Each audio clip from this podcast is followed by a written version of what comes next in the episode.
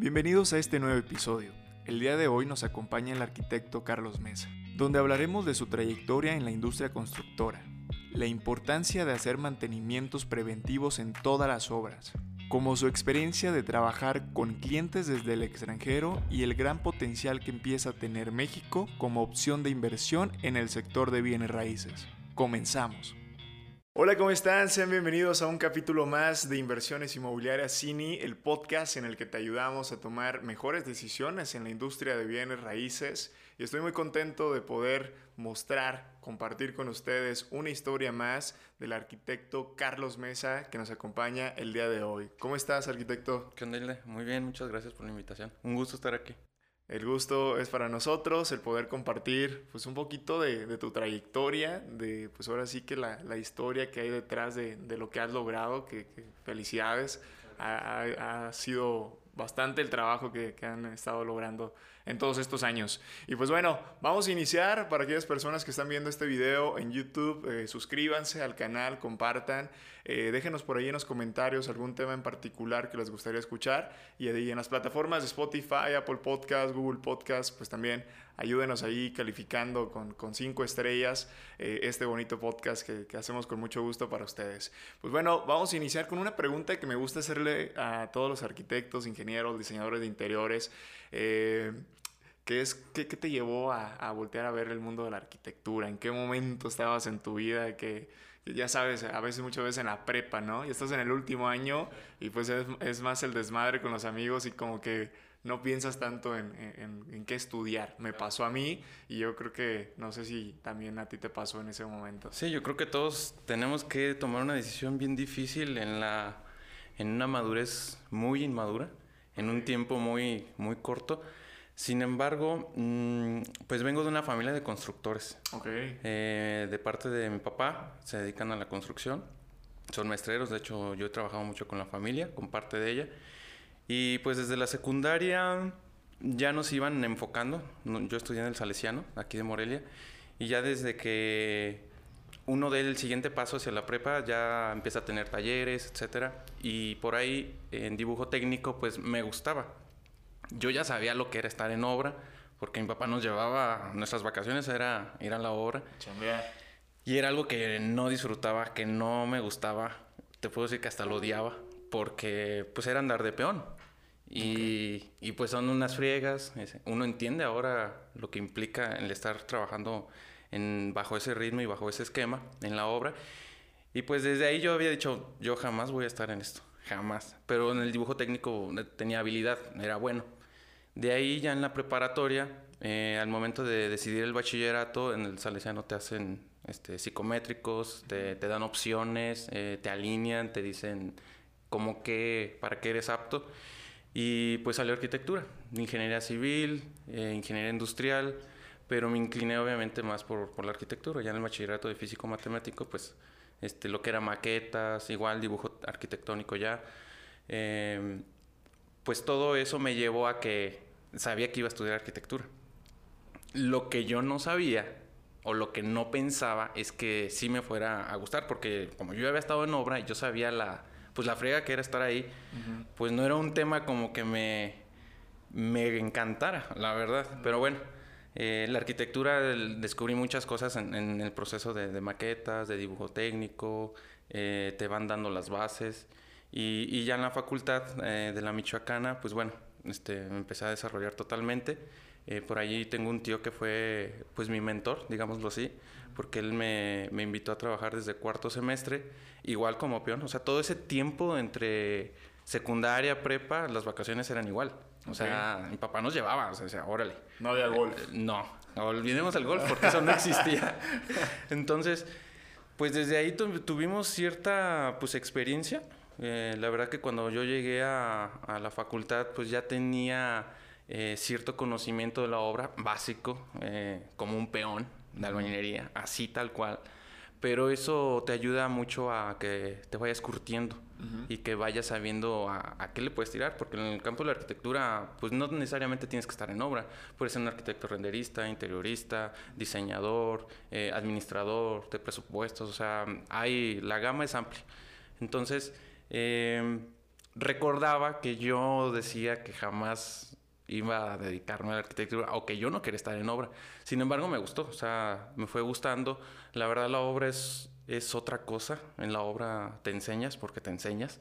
Eh, el ambiente no es que sea pesado, puede llegar a ser pesado, pero pues también depende de uno cómo lo tome, eh, cómo lo lleve y, y también de lo que quieras aprender. Entonces, pues todo este ciclo eh, en el que yo estaba de alguna manera en la obra de manera intermitente, pues me llevó a, empezar a disfrutar el proceso. Entonces, ya por ahí, pues en la, arquitectura, como te dije, en cuarto semestre un tío fue el que me invitó. Igual yo seguía de peón, pero él traía varias obras aquí en Morelia. Y, posteriormente ya en quinto, sexto semestre yo ya era residente de obra, de cuatro o cinco obras, entonces, de él, obviamente. Entonces eso también me ayudó a pasar del ser el peón de albañería, de saber pues muchas cosas, muchos procesos básicamente técnicos, eh, a ya tener otro rol un poquito más administrativo. Eh, obviamente pues pagar a la gente, este, ir con los clientes, estar al pendiente de los materiales, eh, estar al pendiente de las asistencias del, del personal, herramienta, equipo, otro proceso que también eso me ayudó bastante a, alinearme. O sea, la verdad yo, yo de mi tío aprendí bastante. Él, él fue como mi mentor. Sin embargo, pues obviamente yo ya veía ciertas cosas que a mí no, no me gustaban en, en el cómo en cómo se harían o en el cómo podrían hacerse. Okay. Entonces, eh, pues ya desde ahí eh, yo tomé otro camino este, otro tío por parte de mi mamá me dio la oportunidad en séptimo semestre de diseñarle su casa, ejecutarla, administrarla, supervisarla. Y ahí, por ejemplo, mi papá fue mi maestrero. Entonces eh, empezó otro rol muy extraño porque... Cambiaron los papeles. Exactamente, entonces era como una lucha de egos al principio. Y, y era pues raro, ¿no? O sea, yo tenerle que dar como indicaciones al maestrero porque en la obra es el maestro, no es mi papá. Ahí hay que separar muy bien las cosas. Sin embargo, eh, pues con el tiempo nos fuimos acoplando. Entonces, ese fue como, como el inicio. Obviamente viene pues, de mi familia, de la parte paterna, de mi papá, y desde ahí se, se, desprendió, ahora sí que todo, todo el desarrollo que inicial, con el cual ya tomamos esa base. Excelente vaya que, que, es un proceso diferente al, al, que hemos estado platicando aquí con, con otros arquitectos. Eh, pero justamente me, da mucha curiosidad cómo eh, dibujo técnico eh, es, es, una forma parte de, de, este proceso para muchos arquitectos. el dibujo técnico, un taller que, que se da mucho en, en las secundarias como carpintería, mecanografía, pero justamente dibujo técnico es, es, esa, es esa parte esencial también pues muy interesante, muy interesante cómo, cómo, cómo has ido creciendo, cómo has ido desenvolviéndote ahí, en, eh, cómo han cambiado los papeles, ¿no? También con, con, la familia. Y llegas al punto en el que, pues bueno, ya, ya terminaste, eh, estuviste colaborando con tu tío, pero ¿en qué momento fue que te, te separaste? Mm, fue extraño porque pues salió la oportunidad que te comento por parte de otro tío del lado de mi mamá de hacerle su, su casa eso fue en séptimo. Eh, posteriormente salió una muy buena oportunidad que fue una fábrica de dulces, la fábrica de dulces de la Estrella, del señor José Luis Torres Torres. Y él nos dio la oportunidad de hacerle el proyecto, un proyecto real en base a su terreno. Eh, nos sirvió obviamente tanto para la facultad como para él. Entonces matamos dos pájaros de un tiro. Eh, ahí estaba con, con, dos compañeras. Este, entre los tres hicimos el proyecto. Posteriormente solo seguimos dos para hacer el proyecto ejecutivo. Y en la parte donde entregamos la arquitectura y ya el cliente, el señor José Luis, nos comentó, oye, este, pues qué onda, qué sigue, pueden o no pueden, entonces pues nosotros dijimos que sí, le explicamos el proceso que seguía, pues hacer un, un proyecto ejecutivo, pero lo que es ejecutivo, porque pues era una fábrica, era algo pues que no se hace como que todos los días. Entonces yo no tenía como tanto temor porque pues obviamente nosotros nos apoyamos de los maestros que, que nosotros nos dieron clases y me apoyé muchos de, mucho de ellos. Y, y, de esa manera pues complementamos todo el proyecto ejecutivo. Y posteriormente ya que se entregó el proyecto ejecutivo él nos, nos comentó si sí lo podíamos ejecutar y pues obviamente teníamos que aprovechar la oportunidad, era una oportunidad única. Y lo hicimos, confió en nosotros, la verdad. Eh, nos dio este, su visto bueno y empezamos a hacer una fábrica de dulces. en, en noveno semestre. Y ya fue que de ahí eh, esa fábrica tardó cinco años. Este, fueron muchas cosas, mucho sacrificio del cliente, eh, porque fue un proyecto pues importante tanto para él como para su familia, el legado que tenía. Y, y fue un proyecto bien interesante. Yo creo que ese proyecto fue el que marcó el inicio. Eh, yo, por ejemplo, no quería tener todavía como un despacho, no me sentía como con la seguridad y la capacidad de decir, oye, pues ya somos un despacho. Sin embargo, con la compañera con la que estaba, este, ella fue la que la que me comentó, oye, ¿sabes que No, es que sí, o sea, esto ya tiene que ser así y pues órale. Vamos a ser Entonces, exactamente. Entonces, pues aprendimos sobre la experiencia, procesos que en la facultad no aprendemos. Eh, en ese proceso que yo todavía, no, por ejemplo, no me salía regresándome un poquito, pues yo aprovechaba todo el tiempo posible. Y aprovechar el tiempo era de que me hablaba, por ejemplo, mi tío, oye, ¿sabes que hay un colado? Y yo decía, bueno, no voy a llegar el maestro, ya era la última clase, pues vámonos. Y yo me iba. Porque yo aprendía muchísimo en la obra. Okay, sí, eh, claro. A mí no me gustaba de repente en la facultad que... Mm, muy teórico. Eh, ajá, muy teórico. Eh, sentía a veces que los profesores pues no tienen a veces la capacidad. Y es un poco triste eso en aquel momento. Ahorita no te, no te podría decir con exactitud. Sin embargo, pues yo me di cuenta que obviamente la, la obra, el proceso, el hecho de estar allá, eh, te ayuda mucho, o sea, te enriquece, te alinea y vas aprendiendo cosas que tanto desde la parte técnica como desde la parte administrativa hasta saber dirigirte a un cliente eh, te ayuda mucho la experiencia. Entonces, ya en la fábrica, pues obviamente yo le aprendí mucho al señor José Luis porque él de alguna manera siempre me decía, hay que negociar, este, buscar los mejores precios, etcétera. Era un proyecto, pues, un, tanto cuanto complicado. Se volvió como tu maestro, ¿no? De cierta manera sí, sobre todo en la parte de negociación. Eh, ¿Por qué? Porque yo no sabía negociar.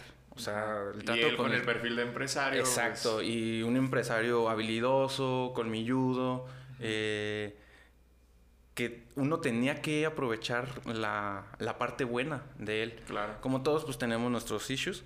Sin embargo, eh, esa parte de la experiencia es la que pues a mí cada vez me, me enfocaba más al hecho de, de, entender que, por ejemplo, en la facultad deberíamos de tener un poquito más de experiencia en campo.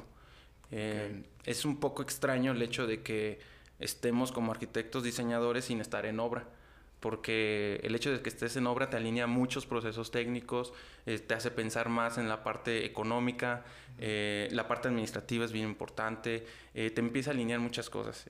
Entonces, estamos como al revés. empezamos como diseñadores y después vamos a obra. Yo creo que tendría que ser totalmente al revés. Primero estar en obra para tener como el plus, y digo plus de ser diseñadores porque es bien, bien diferente estar en el sol, estar en el polvo, estar aguantando a la gente, estar con molestias de que no llega el material, X cosa, porque en la obra todo pasa, a estar bien a gusto en la oficina, este, en gabinete, con el airecito, cafecito, es bien distinto.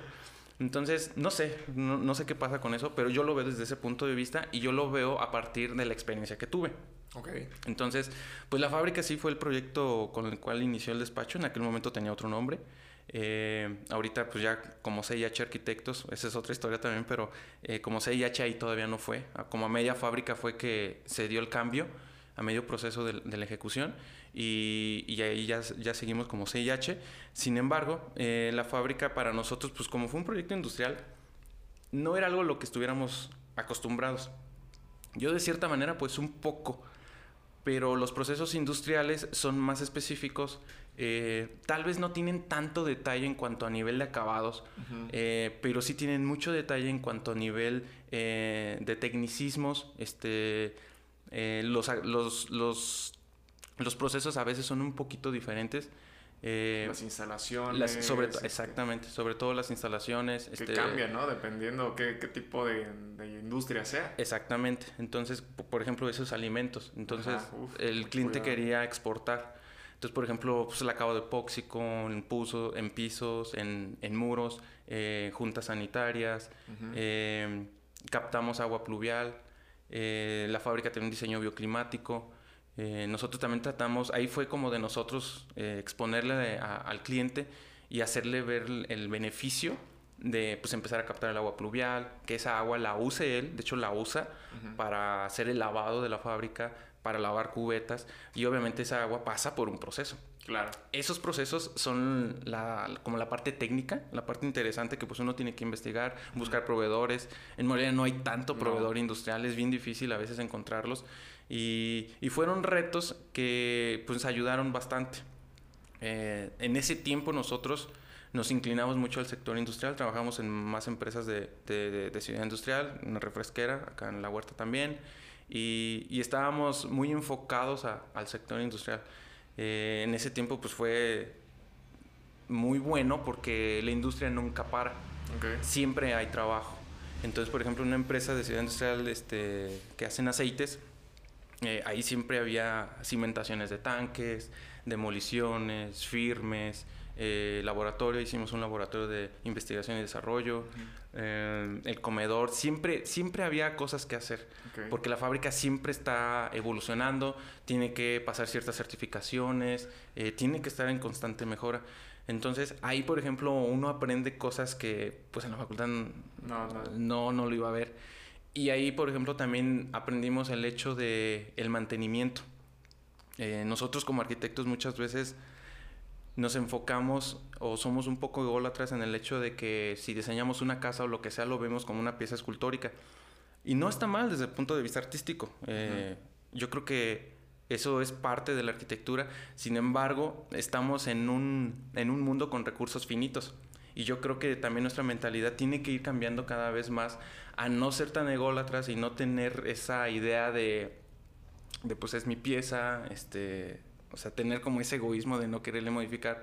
Yo voy más al hecho de, de conservar y aprovechar los recursos existentes en la zona, eh, de que sí se haga un, un mantenimiento y, y operación. Eh, por ejemplo, a los clientes de, de las casas yo siempre les comento, una casa es como si ustedes tuvieran 10 carros. Y me refiero a la parte de, de que un carro, por ejemplo, ocupa afinación. Una casa ocupa mantenimiento. Ok. Entonces, si a la casa o al inmueble que sea no se le da mantenimiento, su valor y su estética, este, su uso, pues va en declive. Sí, sí, Y eso no lo entendemos. En México no tenemos esa cultura. La parte industrial es lo que a nosotros, o, o de cierta manera personal, yo lo vi. ¿Por qué? Porque ellos siempre están haciendo mantenimientos. Claro. Y el punto de la industria es llegar a hacer mantenimientos predictivos, no preventivos Ok. sino ir más allá.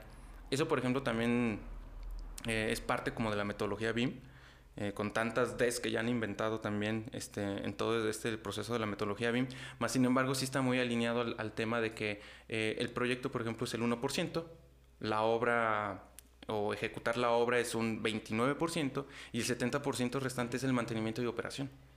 Ahí es donde está el negocio de, de- de la man- del mantenimiento y de que el inmueble este, siga en buen estado, eh, siempre esté de manera correcta, eh, que no tenga fallas y sobre todo es ahorro, porque Sí. un mantenimiento predictivo es para que no tengas mantenimientos correctivos. El correctivo sale pues, más caro. Exacto, obviamente, es cuando pues ya salió todo el, el desmadre, entonces pues ahora ese desmadrito pues ya salió más caro y es más barato tener ese tipo de cosas.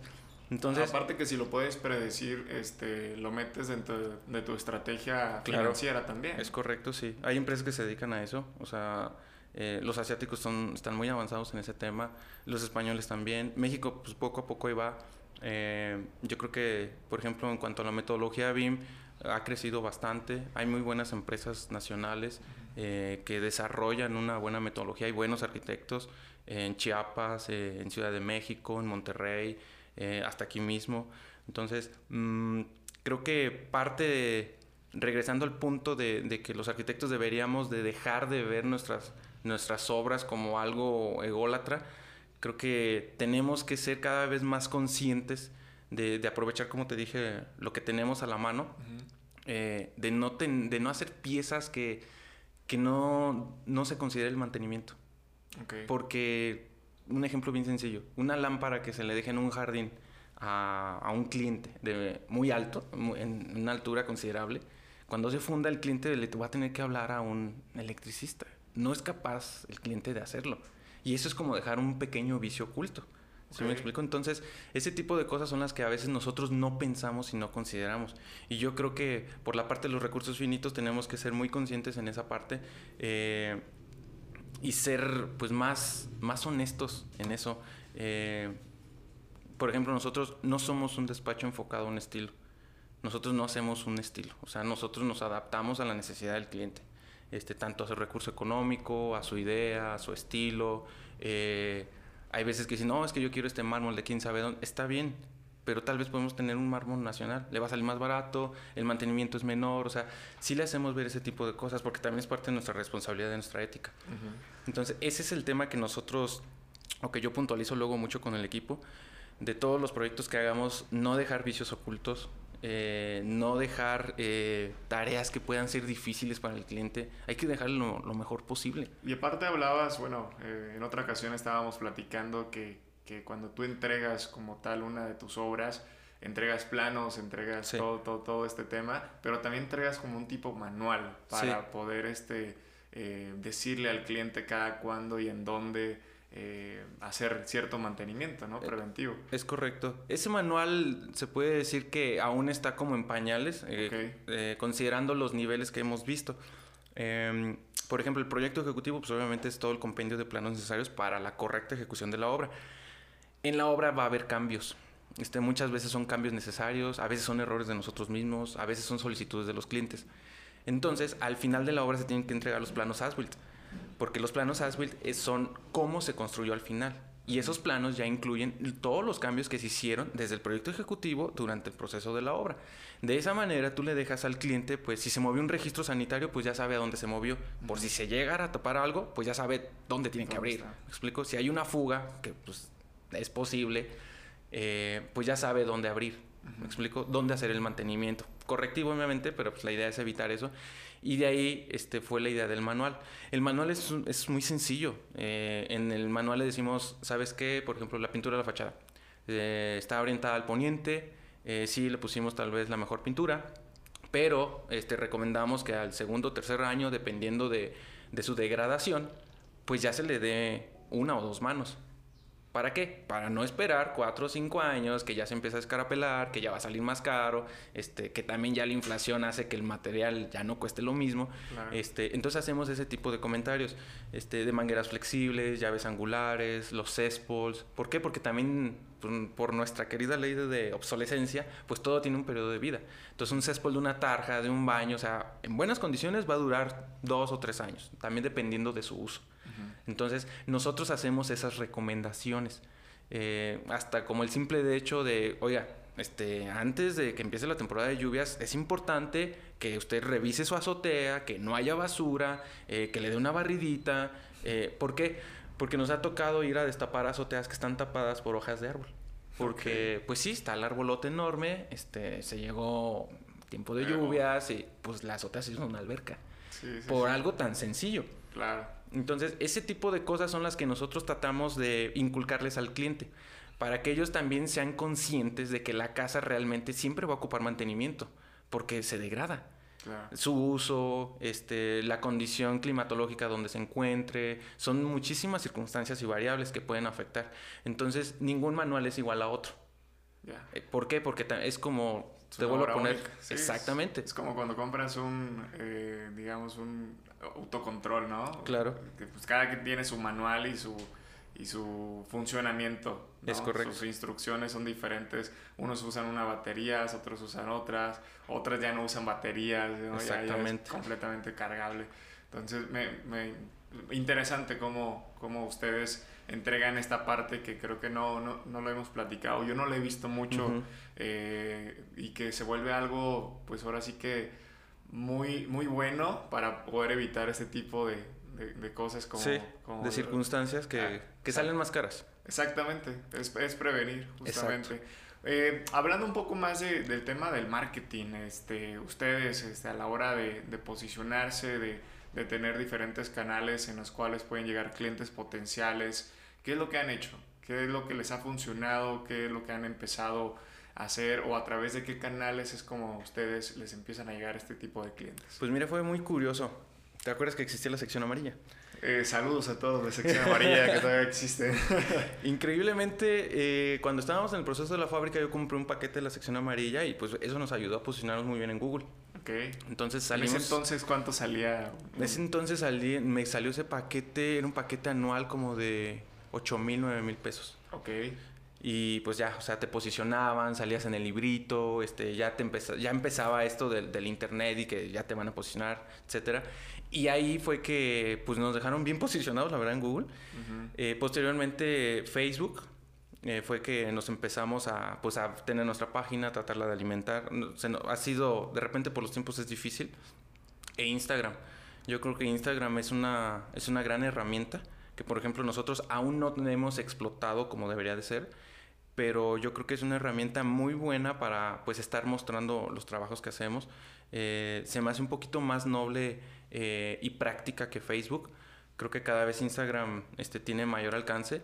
Por ejemplo, ahorita TikTok también, todos los shorts, todos los videos cortos eh, pegan bastante. Sí. Porque también nuestro nivel de atención cada vez es menor. Claro. O sea, tenemos que ser súper sintetizados eh, para tener la atención. O sea, Ujú. por ahí dicen, las personas tenemos solo 8 segundos de atención en, en una cosa y después ya no. Y por eso yo he, he visto este fenómeno de lo- del TikTok, de los videos cortos, que en, en muy poco tiempo tienen un, ga- un gran engagement. Sí. Entonces, eh, obviamente, pues yo considero que cada vez tenemos que adoptar mejores estrategias. ¿Por qué? Porque hay mucha competencia, este, hay mucha creatividad, eh, salen eh, innovaciones y hay que montarnos a eso. Hay que adaptarnos porque una cosa son los clientes, otra cosa es el marketing y, y la idea es siempre tener un equilibrio. Claro. Porque también sin clientes no podemos sobrevivir. De esto comemos. Sí. Entonces, finalmente, el hecho de que también hagas bien tu chamba, de que la publiques adecuadamente, porque si no publicas nada, pues también estás como que, pues sí, sí existes, pero pues nadie te conoce, ¿no? Exacto. Y es un fenómeno que, por ejemplo, nosotros ahorita estamos como sufriendo un poco. El hecho de que sabemos que tenemos que invertirle un poquito más, sobre todo a Instagram. Porque nos han llegado clientes eh, de Estados Unidos por Google, eh, por Instagram, eh, por Facebook. O sea, nos contactan y, y por ahí se, se va haciendo la, la relación laboral. Buenísimo. Eso está muy interesante, el, el tema de los clientes, ¿no? Sí. De, de Estados Unidos, que, que tienen la nostalgia de regresar a México y, y que pues les cuesta un poquito de trabajo saber con quién trabajar Sí. en ciertas áreas. ¿Cómo, cómo fue tu, tu experiencia con estos clientes de Estados Unidos? ¿Te contactaron a través de Google? Eh, sí, fue a través de Google. Este, de ahí ¿Después se en sacaron. persona? o- Sí, Ok. eh, primero fue con videollamadas. Este, siempre lo que hacemos es explicarles el proceso de trabajo. Les, les hacemos mucho énfasis en el proyecto ejecutivo, porque el cliente también no tiene, en México al menos, los clientes particulares no tenemos esa educación de, de qué es un proyecto ejecutivo. Todos hablan y dicen, es que quiero un planito. Ah, sí. Entonces, es- ah, está, ah, está bien. Este, nada más que, a ver, necesito que me explique más, deme contexto. Ya que uno sabe eso, pues ya empieza con la explicación. Y, Oiga, sabe que un planito no va a servir. Se ocupa un proyecto ejecutivo y se empezamos a darle toda la explicación. Son varios planitos. Son varios planitos. Entonces, ellos se sorprenden mucho de por qué son tantos planitos. Y pues la verdad es muy sencilla, porque todos esos planitos son los que contienen la información para poder ejecutar la obra. Por eso es básico un proyecto ejecutivo. Entonces, con estos clientes, este, pues fue algo parecido. Eh, ellos, eh, bueno, este fue el segundo cliente, el que tengo ahorita en la mente. Ellos quieren la remodelación de su casa, de su fachada, perdón. Y cobramos poquito, relativamente poco, porque pues también el proyecto era sencillo. Sin embargo, el impacto fue muy bueno para ellos, o sea, les encantó. Y el resultado final, a eso me refiero. Pero al principio era un poco difícil. Ellos, por ejemplo, se dedican a la construcción en Estados Unidos. Uf. Entonces, había como muchas críticas técnicas de, oye, ¿por qué así? ¿Por qué no así? Pues porque estamos en México. Este, ahora sí que no puedo hacer lo mismo de Estados Unidos porque acá hasta los suministros de energía son muy distintos, refiriéndome, por ejemplo, gas, agua, este, electricidad, este saneamiento. Entonces le digo, pues no, esto así tiene que ser. Oye, pero ¿por qué esto? ¿Por qué esta coladera aquí? ¿Por qué el otro? Ah, pues porque se va a ocupar. Aquí en Morelia sí llueve más. No neva, como en Chicago, porque estaba en Chicago. Digo, pero aquí se va a ocupar por esto. Entonces siempre hubo como esa... eh, Comparación exacto. de procesos constructivos Estados Unidos, México. es correcto. Entonces ellos traen los tiempos muy acelerados. O sea, Sí. es que acá lo hubiéramos hecho así. Pues sí, pero en base al proyecto yo eso no lo hubiera podido hacer acá, de esa manera. Ustedes aceptaron un proyecto que obviamente les agradó y pues los procesos de allá tal vez no los puedo llegar a empatar. No, los materiales son diferentes. Exactamente, o sea, hasta su herramienta. Ellos tienen, muchísima mejor herramienta que nosotros. Esa es una realidad. Este, sus procesos son muy distintos. Ellos casi no manejan con, no trabajan con macizos. En México seguimos trabajando de una manera, si quieres, ornamental, este, artesanal, porque seguimos trabajando con muchos macizos. Claro. Entonces, eh, fue un poco tal vez difícil al principio entendernos. Sin embargo, eh, pues nos dieron la confianza eh, obviamente, pues siempre les explicábamos, les decíamos el por qué, porque el hecho de que tú expliques algo y no lo justifiques, pues no tiene sentido, o sea, estás vendiendo mentiras entonces. Entonces, ellos sí quedaron satisfechos por la parte en la cual, pues bueno, vieron que sabíamos y nos dieron la confianza, empezamos. Eh, antes de que empezáramos tuvimos una entrevista personal, pero pues ya estaba pues, prácticamente definido. Y ellos se fueron. Eh, se quedó ahí una hermana de ellos, este, estuvieron, nosotros les mandábamos fotos, reportes semanales, eh, ellos ya tenían un presupuesto de obra, eh, hubo ligeros cambios en la obra, o sea, es muy poco, y, quedaron pues satisfechos por, sobre todo por el contraste que, que, antes tenían de sus fachadas, tanto exterior como interior, a cómo quedó ahora. Y, y ellos exactamente regresan con esa nostalgia que tú dices. O sea, ahora, por ejemplo, que los he visto, me dicen, la verdad me da mucho gusto llegar porque me acuerdo cómo estaba y ahora que tenemos pues ligeramente solo dos años y ellos vienen dos o tres veces al año, entonces les da, les genera ese gusto de decir, bueno, la inversión este, fue bien ejecutada, me gusta cómo quedó, eh, se sienten tranquilos, eh, nos recomiendan y hasta ellos se vuelven clientes otra vez. Claro. Entonces, a veces los procesos son difíciles con ellos. Em, pues porque están allá. Obviamente existe una desconfianza, es su patrimonio. Y aunque nosotros les explicamos a los clientes que pues uno de nuestros objetivos principales es cuidar y maximizar su, su recurso, porque son inversiones que no se hacen todos los días. Entonces no, no hay mucho margen de error y nosotros tenemos que tener esa responsabilidad, eh, esa ética y ese profesionalismo de, de cuidar su recurso al final de cuentas, este, todo tiene que ir alineado. Y eso comienza desde el proyecto ejecutivo, desde la conceptualización, porque una necesidad se puede ser el, recurso económico. Claro. Entonces, muchas veces los clientes comentan, es que yo quiero algo bonito, barato y bueno. Las tres veces. Como siempre. y ahí hay que empezarlos a alinear. O sea, ok, sí se puede, nada más que pues va a pasar esto y esto y esto. Si usted lo quiere así, pues sí va a estar bonito, pero no va a ser barato. Ah, ok. Entonces empezamos desde ahí a, alinearlos. Sin embargo, pues gracias a Dios han sido experiencias buenas. Eh, yo creo que toda, todas esas personas que están allá, creo que son un, mercado muy bueno, eh, sobre todo porque Michoacán tiene muchísima eh, migración hacia allá. Y, la verdad a, las personas allá les ha ido bien y regresan, regresan con las ganas de decir, ok, ahora sí traigo con qué y quiero este, tener, hacer mi casita, hacer mi cabaña, este, mejorar X cosas, y también vienen con muchas ideas. Sí, quieren regresar como y, marcar, ¿no? Que regresaron Exacto. económicamente bien. Es, un, es, un, comportamiento que, que se nota bastante, que lo vemos en, en, muchos familiares o amigos que de repente vienen en diciembre, pues traen la trocota del año y de repente traen... clásico. Eh, sí, sí, sí, ¿no? Pero muy interesante el, el mercado de, mexicanos en Estados Unidos y, y, ojo, o sea, es este empezar con un análisis yo creo que demasiado sencillo, que es dónde están eh, los michoacanos, dónde están los, los jaliscienses eh, y qué conexiones tiene el, aeropuerto de Morelia. con este, las diferentes ciudades de Estados Unidos.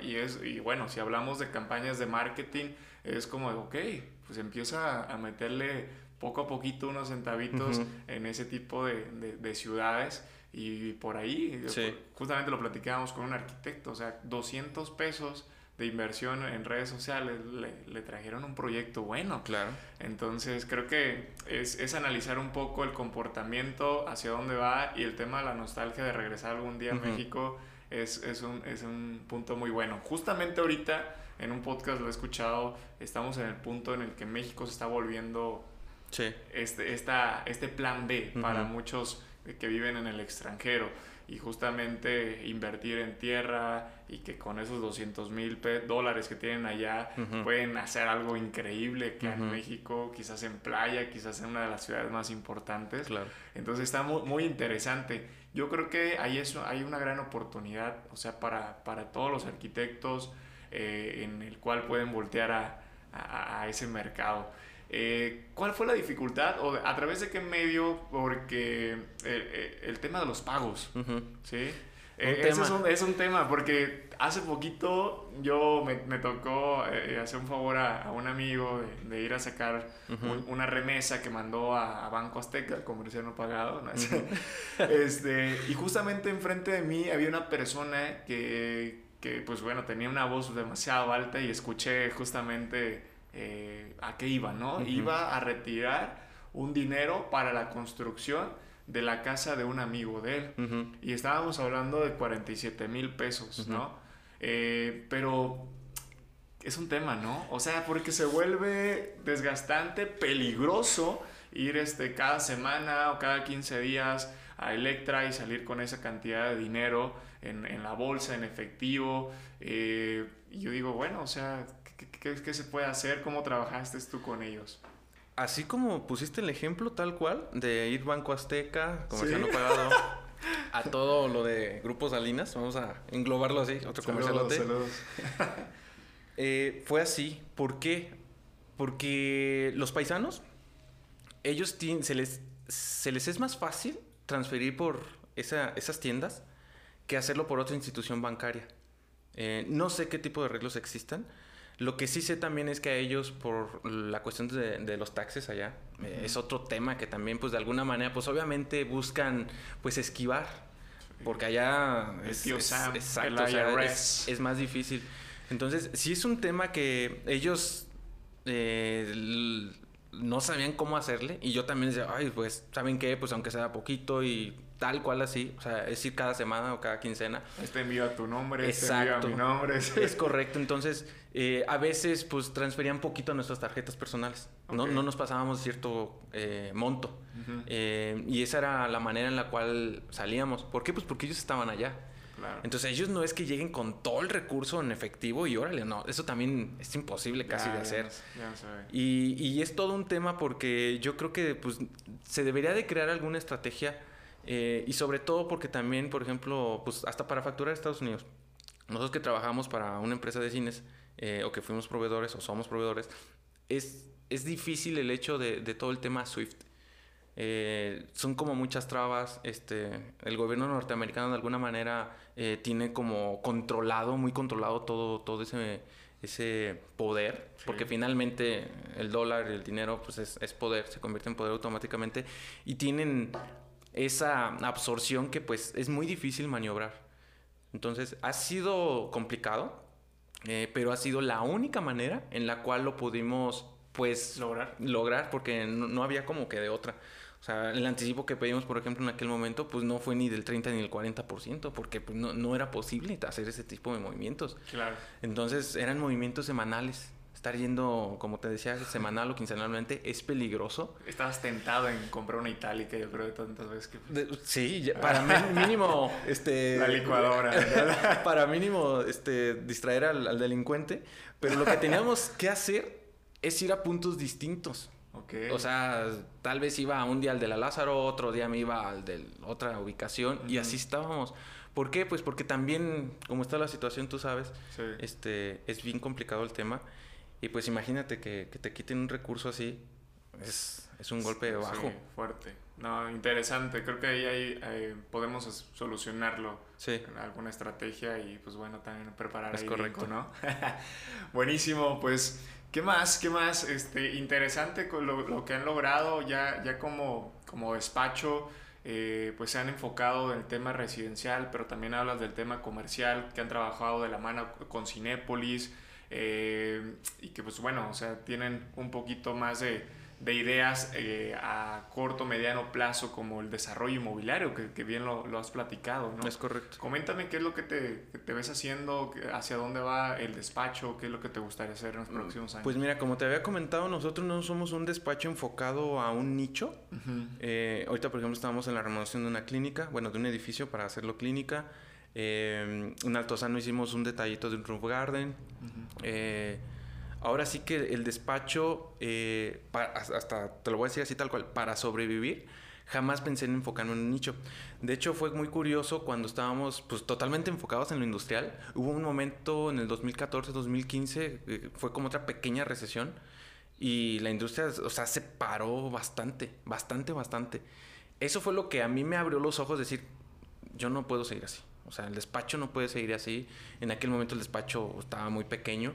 Eh, nos veían a nosotros más como unos constructores, como unos contratistas vilmente, lejos de ser un despacho de arquitectura y construcción, de diseño y construcción.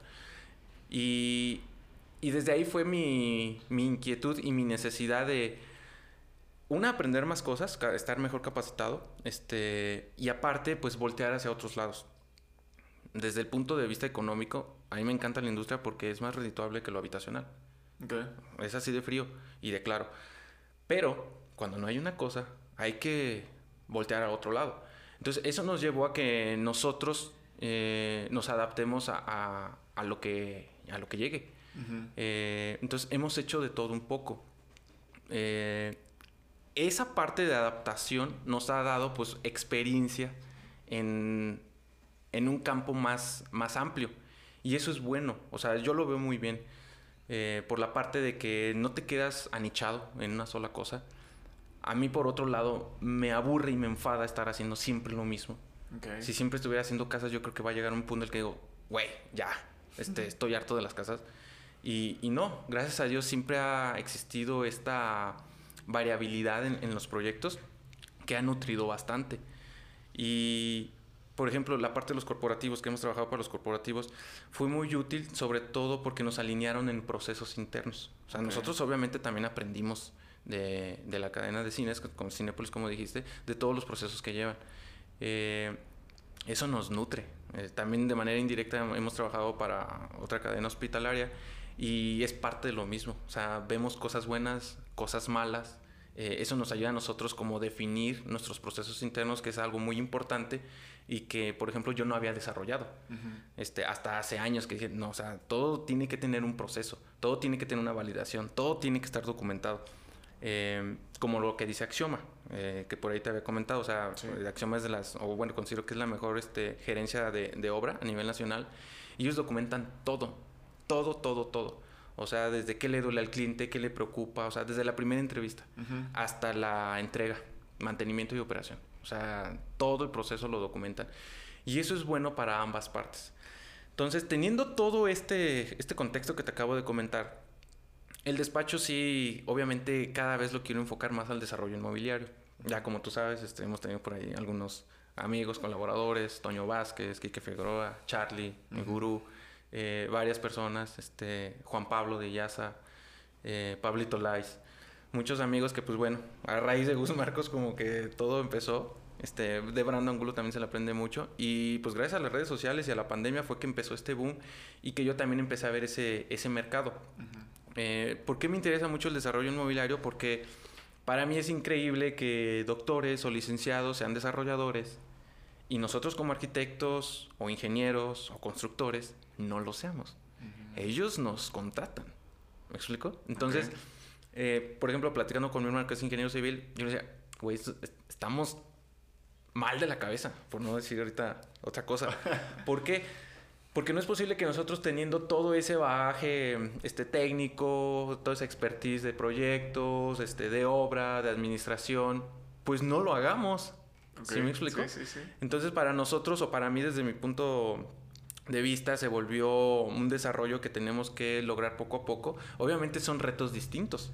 ¿Por qué? Pues porque ahora hay que buscar terrenos, hay que buscar inversionistas, hay que hacer este, el estudio de mercado, ver qué tal funciona, hacer tu proforma, alinear los costos, checar los materiales, ver lo que está alrededor. O sea, son tantas variables que se aprenden en el desarrollo inmobiliario que está, es, es enriquecedor, muy enriquecedor. Sin embargo, aquí ya se viene la parte administrativa en la que nosotros nos hace falta trabajar, ¿me explico? Obviamente seguir investigando, eh, porque la parte técnica de alguna manera está cubierta. Ahora tenemos, estamos desarrollando todo lo demás y por eso pues estar en cursos con Gus, con Brando. Que es un poco lo que hace 4S, ¿no? Como este estudio de mercado, saber qué es lo que se necesita en esa zona, qué es lo que ya hay, qué es lo que puedes proponer, hacia quién lo puedes proponer. Exactamente. sí, y todos los procesos de 4S, por ejemplo, están muy bien alineados, ya los tienen muy bien perfeccionados. Yo creo que todo eso suma. Estar aprendiendo de los demás, eh, estar eh, evolucionando en conjunto, eh, yo creo que suma bastante. Yo creo que Morelia es una ciudad que tiene mucho potencial. Em, solo que, no sé, a veces los morelianos somos tan, tan cortos de, alcance o de visión que pues hay cierto temor, ¿no? Y ahorita también la situación pues no está tan bien que, digamos. Sin embargo, pues es un reto. Entonces hay que afrontarlo como tal eh, y pues seguir, seguirle dando. Y sobre todo también porque uno de los objetivos del despacho también es que cada vez dependamos menos de clientes que, tengan que llegar. Eh, cada vez dejar lo que es ciudad industrial, este, lo que es este, corporativos y nosotros mismos generar nuestra propia chamba. Eh, me importa mucho porque de esa manera pues yo le puedo dar crecimiento, puedo dar trabajo, este, tanto en oficina como en obra y pues eso es un ganar-ganar para todos. Eh, al equipo yo siempre le inculco el hecho de que el equipo somos todos. Si yo fallo, ellos fallan. Si ellos fallan, yo fallo. Y, tenemos que jalar parejo. Entonces, el hecho de que el, despacho poco a poco empiece a tener eh, su propio trabajo, empiece a generar su propio trabajo, pues eso también te da mucha seguridad y estabilidad. Y la idea es, pues, ser referente. O sea, no, no es nada más, pues, eh, quedarnos ahí, sino ser referente, hacer las cosas bien, eh, ser algo que sea muy, muy particular, que esté bien hecho a conciencia y, siempre enfocado al cliente. Al final de cuentas, mm, nosotros no somos los usuarios, los usuarios son los clientes. Y siempre nos tenemos que poner los zapatos de los clientes, quien sea, sea un corporativo, sea este, alguien del sector industrial, sea un particular, sea un inversionista, sea un cliente de Estados Unidos, sea quien sea. Eh, y eso es primordial, porque si no, no, no vamos a llegar a buen puerto. Sin embargo, esa es la visión ahorita. Eh, obviamente vamos a seguir atacando todos los proyectos que puedan llegar. Este, hay por ahí algunos en puerta. Eh, más sin embargo, el desarrollo inmobiliario, pues no quito el, dedo del renglón. Tú sabes, ya ves como luego te digo, oye, de este, búscame un terreno para esto, búscame para el otro. Eh, y como en todo hay trabas, pero hay que superarlas. Hay que superarlas. Justamente. Y pues como tú lo dices, hacer equipo, ¿no? Una previa investigación para antes de mover una piedra saber muy bien a dónde la vas a mover y por qué, ¿no? Es correcto. Muy bien, bastante interesante. Yo también soy un fiel creyente que Morelia es una ciudad que, que tiene todo, muy rica culturalmente, eh, con un clima excepcional, que de repente está el sol, de repente cae lluvia y de repente vuelve a salir el sol. Pero eso también lo vuelve mágico, como toda la cultura, todo el centro histórico, toda la gastronomía, todos los pueblos mágicos, la ubicación geográfica, el, el mar que no está tan lejos también. Y pues hasta la misma gente que es más buena onda que en otras ciudades, más alegre. sí, la verdad, yo a Morelia le veo mucho potencial, no porque sea de Morelia. Mm, creo que en algún momento te lo comenté, no recuerdo. A mí, por ejemplo, se me hace ilógico que Querétaro sea un punto tan grande de industria cuando está lejos de un puerto. Está cerca de la Ciudad de México, todos lo sabemos. Pero Morelia, que estamos a tres horas de Lázaro, cuatro pues, no tengamos un sector industrial desarrollado, para empezar.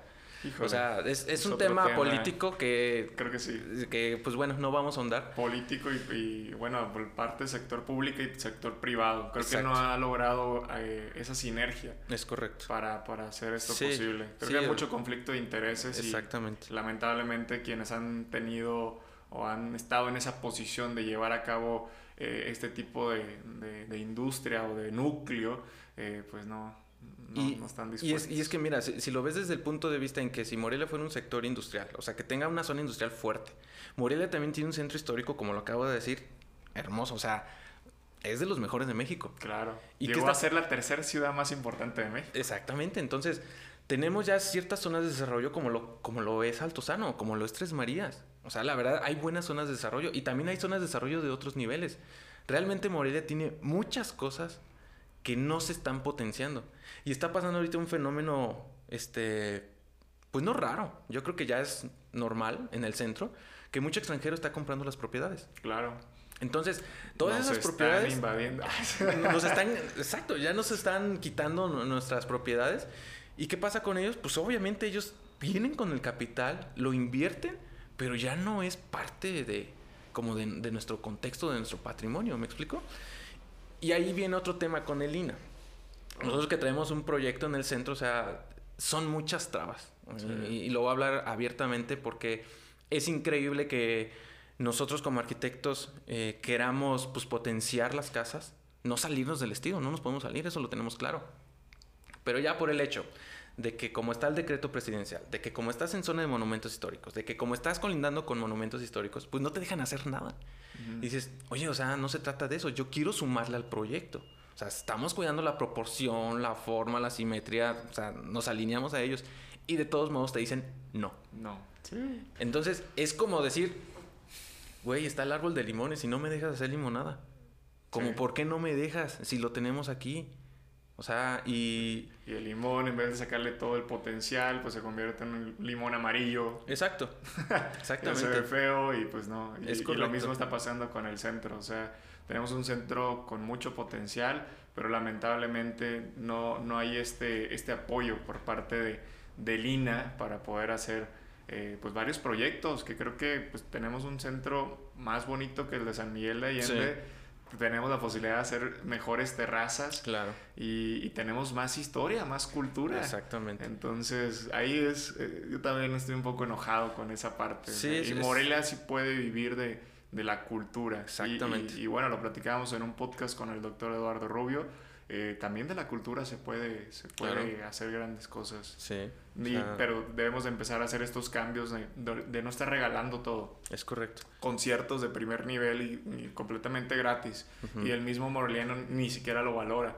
Quienes lo valoran son los extranjeros, que de repente pues vienen a este tipo de conciertos y dicen, wow, o sea, ¿cómo pueden tener esto gratis? Pues órale, yo hasta me compro una casa aquí con, con, muy poco dinero, convirtiendo el dólar a peso y ya se quedan viviendo aquí. Entonces creo que es eh, muy importante voltear a ver eh, el centro histórico de cada una de las ciudades, o sea, y algunas playas también en, en, en todo México, de, de, ponernos las pilas, ¿no? Ahorita estamos en el momento en el cual se va a ver este cambio y este crecimiento en el sector de bienes raíces en, en todo México y, debemos de, de, ser parte de y no, no, no, no, tomar decisiones tan frías que al último nos, nos quiten como tal sino nosotros desde nuestra postura como mexicanos, pues también, ¿no? Sí, sumar. Sí, te escucho mucho 4T, pero no, no, no, o sea, o sea, sí somos mexicanos y todo, y quizás hacer alianzas con los mismos extranjeros, ¿sabes? Sí, Sí, o sea, si ellos quieren venir a invertir, va, pero bueno, hay que hablar de las condiciones para, para hacer este tipo de inversiones. Exactamente. No, no, no, estamos cerrados a hacer ese tema. Sí, totalmente. Buenísimo, arquitecto, pues gracias. Al contrario, un gusto, muchísimas gracias por la invitación. Y, ¿Qué te pues, gustaría decirles para despedirte a todos los constructores, ¿Qué me gustaría arquitectos, decirles? gremio? Híjole. Échenle ganas.